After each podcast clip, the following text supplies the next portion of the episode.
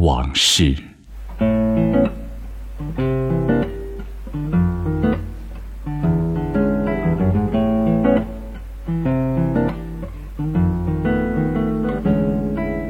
依平浪位于陆丰市的中西部，境内有盐、煤、铅、铜、铁等丰富的矿产资源，素有“盐城煤都”的美誉，至今仍是云南盐生产的重要基地。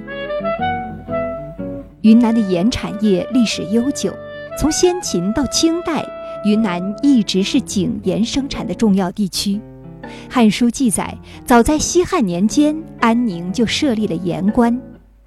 到了清代，云南的盐业已经发展的相当兴旺，全省盐井有二十六处，盐产量达三万吨，年科税银最高五十到六十万两，在云南地方的财政收入中位居第二，仅次于田税。一九一六年的护国运动中，蔡锷就曾经借助云南盐款组织护国军讨伐袁世凯。历史上，云南是西南边疆，境内高山峻岭，交通极不发达，食盐运输主要靠人背马驮，很多民族地区常年缺盐，有“斗米精盐，寸盐寸金”之说。山里的居民往往以存盐多少来衡量家境的贫富，或者用食盐做结婚的礼物。一九五零年，在澜沧一带，盐块儿曾经作为货币流通，食盐在民间的珍贵程度可见一斑。到了民国时期，连年的战乱致使井盐产量锐减。加上官员腐败、盐商操纵等问题，云南的盐价暴涨。一九一一年，每百斤盐的售价是滇币七元；一九二八年，居然涨到了一百七到一百八十元，涨幅达二十五倍以上，甚至出现了盐贵如银，一支麝香换一斤盐的状况，严重影响了百姓的基本生活。在这种情况下，一九一三年，时任滇军第五师师长的张冲临危受命，兼任云南盐运使。张冲接任盐运使后，实行了一系列的盐政改革，特别是完成了一件功在当代、利在千秋的壮举——以鲁救煤。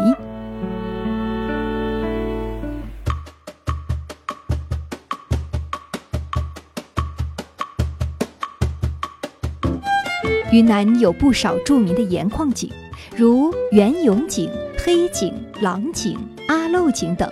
但是盐的加工手法落后，工人们把浸泡盐矿的卤水打上来，用柴火煎煮，使水分蒸发而得到盐。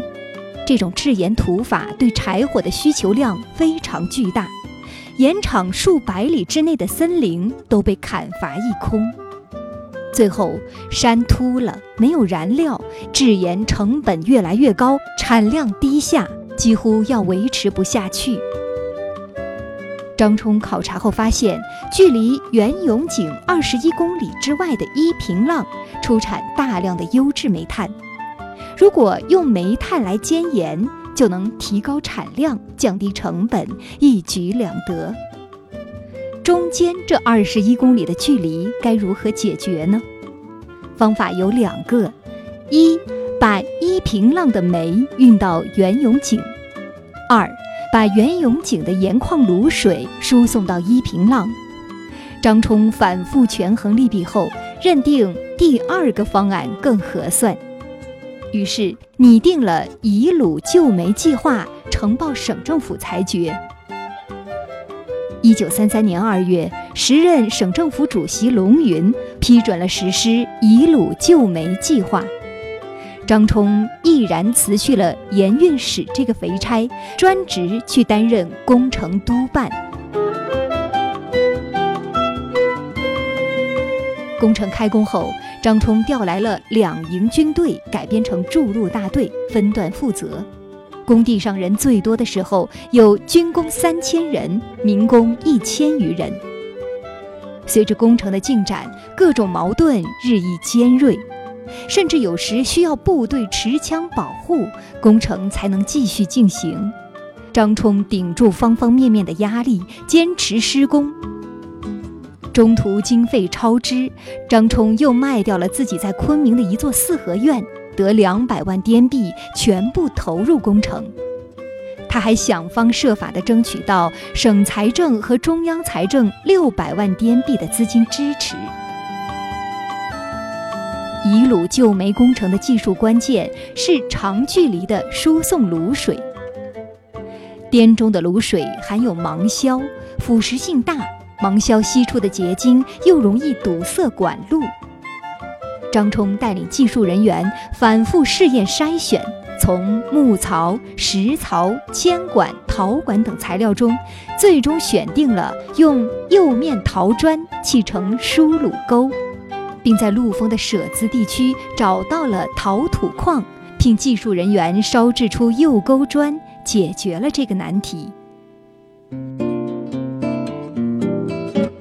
不久，抗日战争爆发，张冲被任命为滇军六十军幺八四师师长。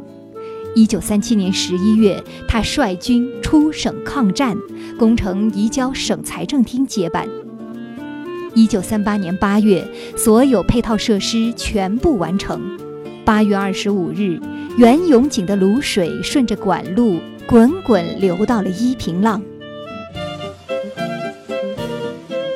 煤炭煎出的盐干净洁白，质量上乘。九月一日起，依平浪正式开始产盐。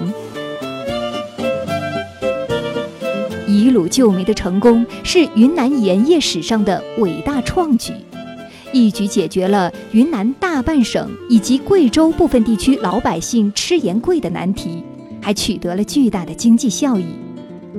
依平浪出产的盐每百斤的价格降低了三十元，以年产两千一百二十五万斤计，每年能节约滇币六百三十多万元，产量也比过去提高了二百四十五倍。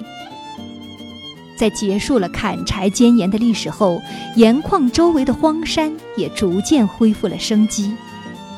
到一九八四年，依平浪盐矿的森林覆盖率达到百分之七十四点一，重回绿水青山。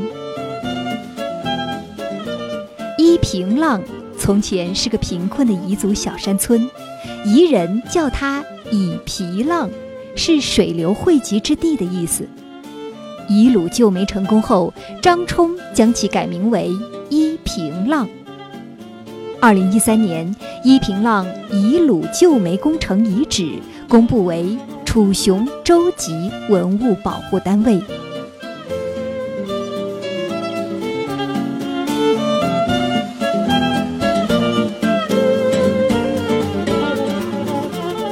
感谢收听《云南往事》，本期内容作者何立坤，我是金潇，下期节目再会。